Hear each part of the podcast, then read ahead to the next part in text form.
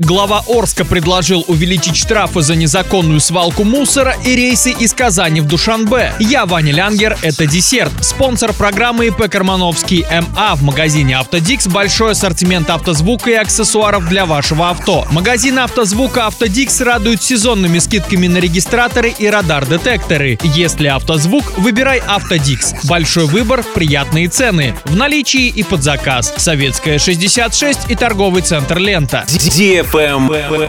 News. Глава Орска Василий Казупица предложил увеличить штрафы за незаконную свалку мусора в степи, лесополосах и обочинах дорог. Сейчас в Советском районе города идет ликвидация большой свалки отходов. С ее территории уже вывезли около 30 грузовиков мусора. Дальше будет задействована уже тяжелая техника – бульдозеры. Эту работу вчера обсудили на аппаратном совещании в администрации города. По словам градоначальника, за свалку мусора нужны такие штрафы, чтобы чтобы они пугали нарушителей, чтобы заставляли их делать все по закону, отвозить свои отходы на свалку. В разговоре были затронуты и другие территории, которые постоянно засоряются недобросовестными гражданами. Например, лесополоса около Стеллы на въезде в Орск со стороны Оренбурга. Василий Николаевич предложил вовсе перекрыть туда дорогу, чтобы заехать за деревья и беспрепятственно выкинуть кучу мусора было невозможно. Travel Guide. Российская компания Nordwind Airlines вскоре откроет прямую полетную линию между между Казанью и Душанбе. Регулярные полеты начнутся 26